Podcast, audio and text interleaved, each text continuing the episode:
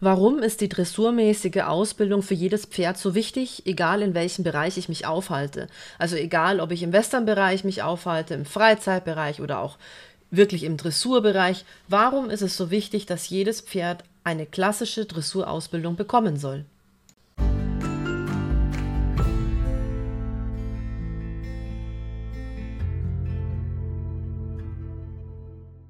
Die Folge heute dreht sich mal wieder um die Dressur, um die Schiefe, um die Rehabilitation. Warum? Es gab doch schon eine Folge zur natürlichen Schiefe und zur Rehabilitation mittels Seitengängen. Es ist aber so ein komplexes Thema, so ein wichtiges Thema, dass ich einfach nochmal darüber reden möchte, damit auch wirklich viele Menschen das anfangen zu, ja, zu hinterfragen, das ganze System an sich und versuchen, die Dinge in der Tiefe zu verstehen. Also, warum gibt es überhaupt Systeme in Anführungsstrichen oder Methoden, die darstellen, wie man das Pferd ausbilden sollte, welche Wege man gehen sollte, welche Stufen der Ausbildung es darin gibt, warum? Das gibt es ja nicht in erster Linie, damit wir uns untereinander messen können und wer hat das bessere Pferd und wer kann besser reiten und diesen ganzen Quatsch. Darum geht es ja nicht in erster Linie ging es ja ganz früher, ganz, ganz früher darum, das Pferd im Endeffekt ja für den Kampf auszubilden. Ja, damals Krieg oder von A nach B zu kommen. Ne? So, und da war es wichtig, dass das Pferd 100% am Sitz ist, aufs Gewicht reagiert, weil die Menschen hatten damals Waffen in den Händen und es wäre nicht möglich gewesen, da ein Pferd, was schwer auf der Vorhand und überhaupt nicht auf den Schenkel reagiert und nicht biegsam ist, das wäre der sichere Tod gewesen. So, aber jetzt gehen wir, das ist schon sehr weit zurück. Aber es ist wichtig, das im Hinterkopf zu haben, dass es ursprünglich alles einen, einen Sinn hatte und nicht nur den Sinn, eben in der Freizeit sich hoch zu Pferd fortzubewegen. So, jetzt wenn wir uns aber mal die eigentliche heutige Problematik anschauen. Heute sind viele, viele Pferde immer wieder lahm oder verspannt, blockiert. Warum? Wir müssen uns wirklich die Frage stellen, warum. Natürlich, ich darf immer nicht nur eine Seite sehen, sondern ich muss immer das Gesamte sehen. Haltungsformen, wobei die sich ja eigentlich heutzutage verbessert haben. Oder wenn ich jetzt an früher denke. Aber trotzdem, man muss ja immer alles beleuchten, ja, Allgemeinzustand, Fütterung und so weiter und so fort. Das ist alles klar. Aber jetzt räumen wir das alles mal weg und kümmern uns wirklich drum, was, wie steht das Pferd überhaupt da? Also wa was mache ich überhaupt mit dem Pferd? Und jedes Pferd ist von Natur aus schief, so wie jeder Mensch von Natur aus schief ist. Das habe ich ja in dem Podcast Natürliche Schiefe erklärt. So, jetzt muss man sich das aber wirklich mal bildlich vorstellen, dass ein Pferd, sagen wir mal, wie eine Banane gebogen, um das ganz einfach darzustellen. Es gibt auch kompliziertere Schiefen, das ist klar. Aber wir reden jetzt mal von einer einfachen Sache, gehen wir jetzt aus. Wie eine Banane schief und bewegt sich sofort.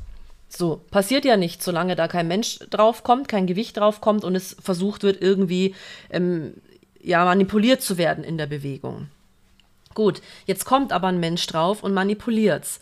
Und dann beginnt diese ganze Tragödie.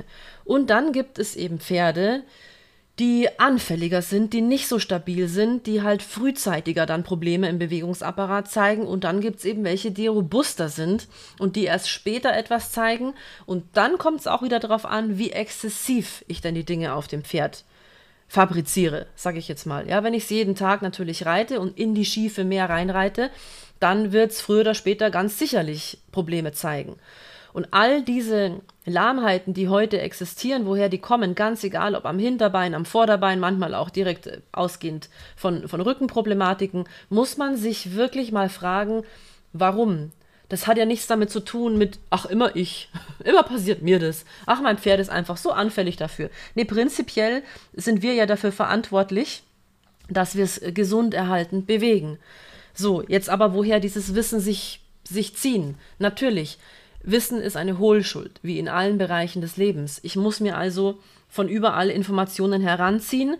Aber wie ihr wisst heutzutage, wie das so ist, es kommen Millionen von Informationen von überall. Und man weiß einfach irgendwann überhaupt gar nicht mehr, was ist jetzt richtig, was ist jetzt falsch. Ach, lagt's mich doch alle am Arsch, so ungefähr. Ne? Dann mache ich es halt einfach irgendwie, wird schon passen. Oder ich folge jetzt Methode A, Methode B, Methode C. Für irgendwas muss man sich ja auch mal entscheiden, um mal einen Weg zu gehen. Ich kann ja nicht heute so, morgen so, übermorgen so. Da ist ja auch nichts geholfen. So. Aber ich möchte euch jetzt helfen, den Weg für euch den Weg zu finden, damit ihr besser aussortieren könnt, was macht Sinn und was macht keinen Sinn.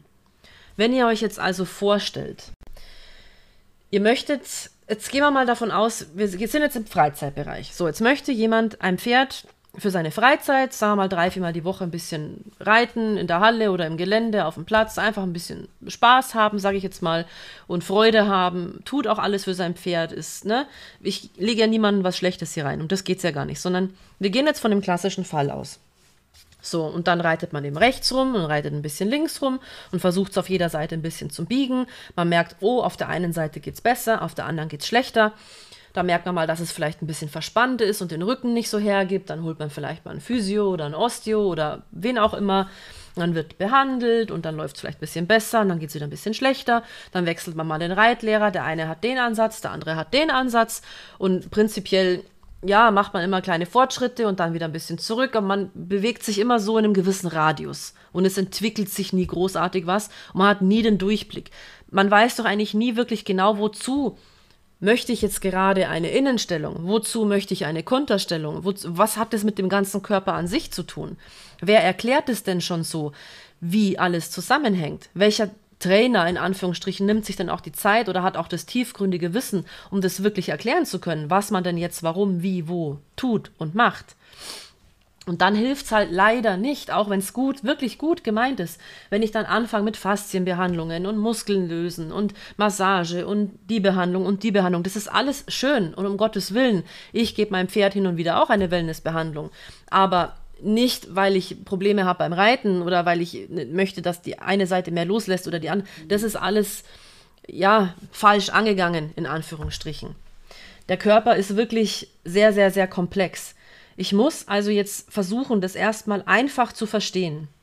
Also stellt euch vor, ein Pferd ist wie eine Banane nach links gebogen. Also ich meine damit, das obere und das untere Ende von der Banane zeigen nach links. Okay? Und die Banane macht quasi so einen Bogen nach rechts. Hat, ja, wie ein umgedrehtes C. Okay?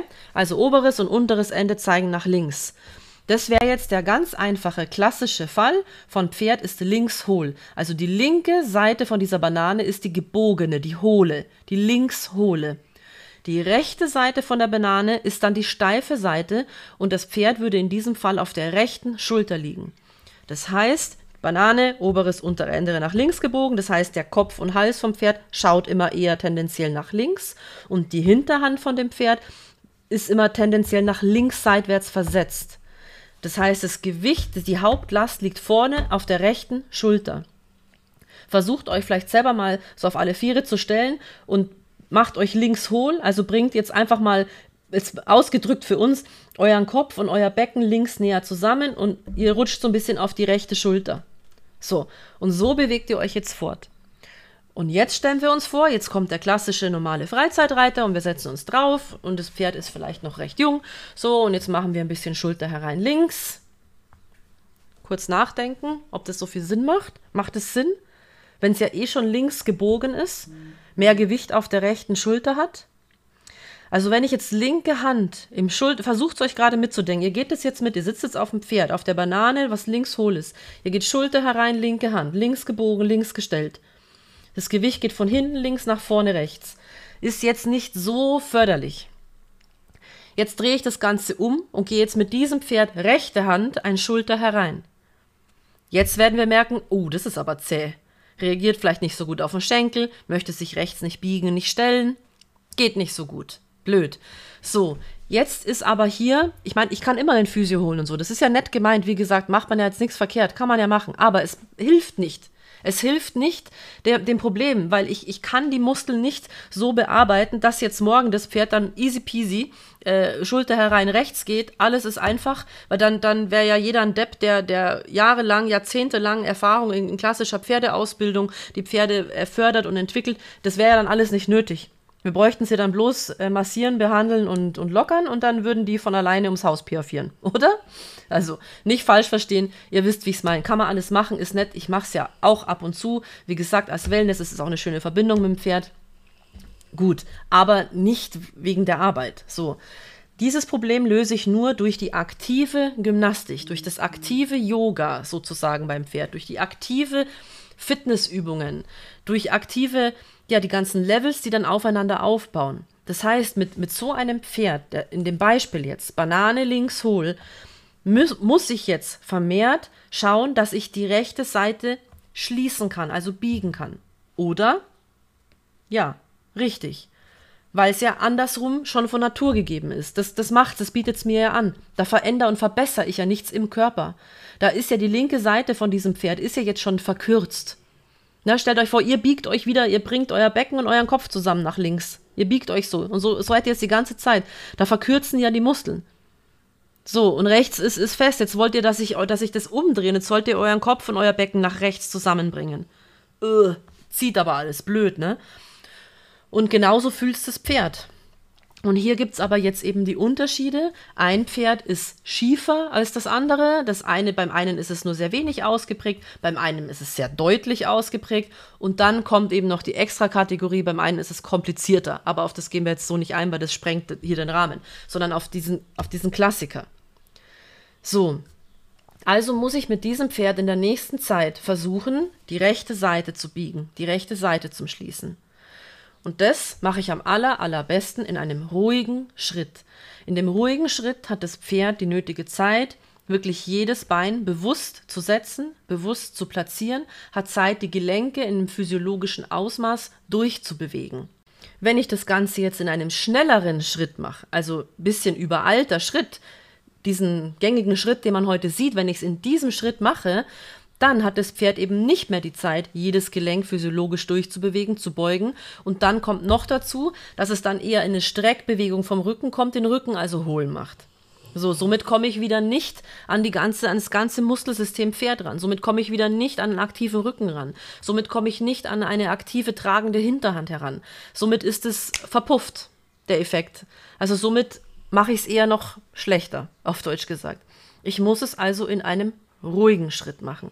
Ich muss meine ganze Aufmerksamkeit dahin lenken, dass ich das Pferd in eine Konzentration bringe, in eine Ruhe, in ein Gleichmaß, in einen immer denselben ruhigen Takt. Und dann werde ich merken, dass, wenn natürlich der, der Nasenriemen nicht so eng zugeschnitten ist, sondern wirklich mindestens zwei aufgestellte Finger Platz haben, dass das Pferd anfangen kann, ähm, nachzugeben, zu kauen. Und somit merke ich, ah, okay, es fängt an, durch den Körper zu arbeiten. Ja, jetzt ist es mit mir, jetzt kann ich die Bewegungen spüren. So, das ist schon mal das Erste. Und der Schritt ist die Mutter aller Gangarten, aller Übungen, aller alles, was darauf aufbaut. Das ist alles im Schritt entwickle ich alles. Der Schritt ist komplett unterschätzt heutzutage, meiner Meinung nach. Es muss viel, viel mehr im Schritt gearbeitet werden.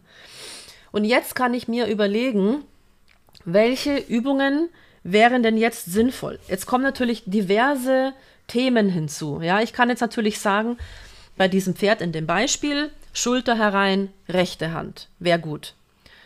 Linke Hand könnte man sagen, Konterschulter herein wäre gut. Linke Hand ein Revers wäre gut. Rechte Hand ein Travers wäre gut, zum Beispiel. Schenkelweichen von rechts nach links, zum Beispiel. So Sachen. Alles, was man sich jetzt vorstellen kann, was das Pferd rechts biegt und stellt. Ich mache es dann so, dass ich die Einheit mit solchen Pferden immer auf jeden Fall auf der Seite anfange, die eben schwieriger ist, die ich gerne schließen möchte. Und dann aber auch die andere Seite mit natürlich nehme, aber nur zum kleinen Anteil und dann zum Schluss nochmal die schwierigere Seite mache.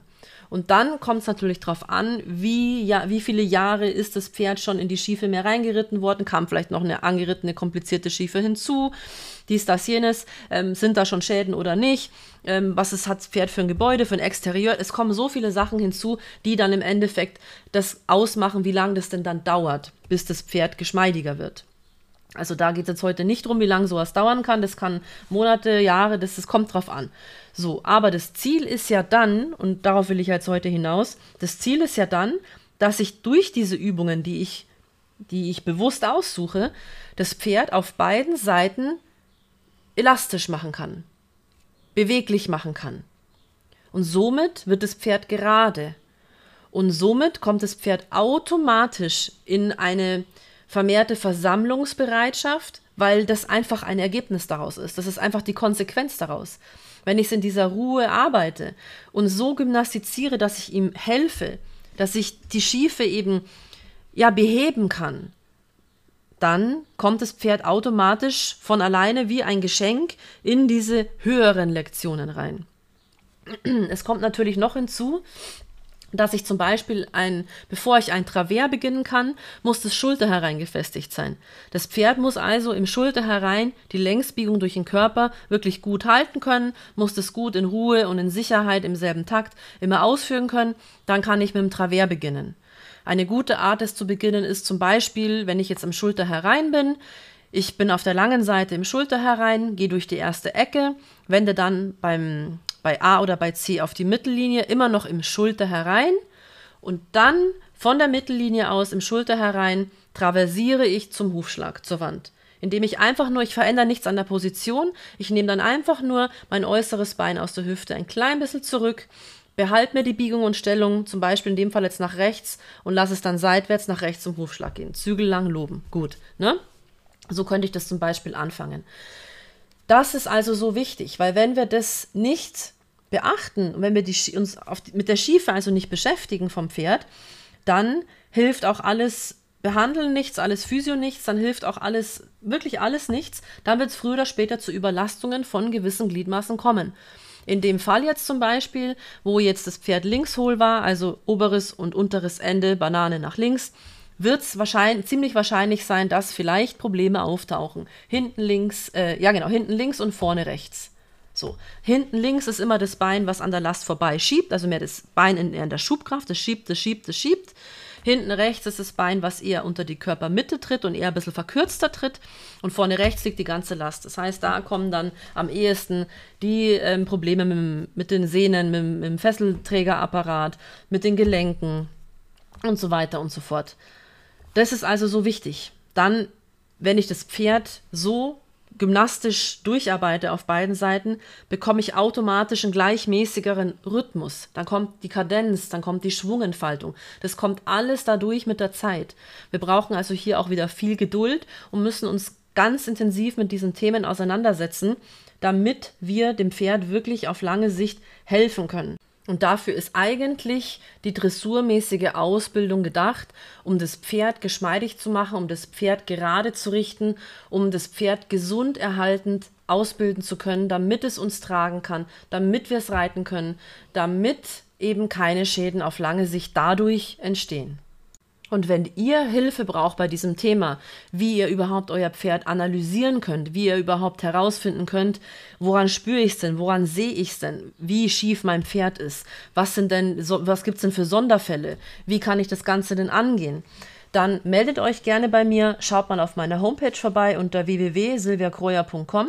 Ich habe ein Lernportal für euch geschaffen, wo ich euch die klassische Arbeit am Pferd näher bringe und euch Stück für Stück begleite, wie ihr euer Pferd gesund erhaltend ausbilden könnt. Ich freue mich auf euch. Bis bald!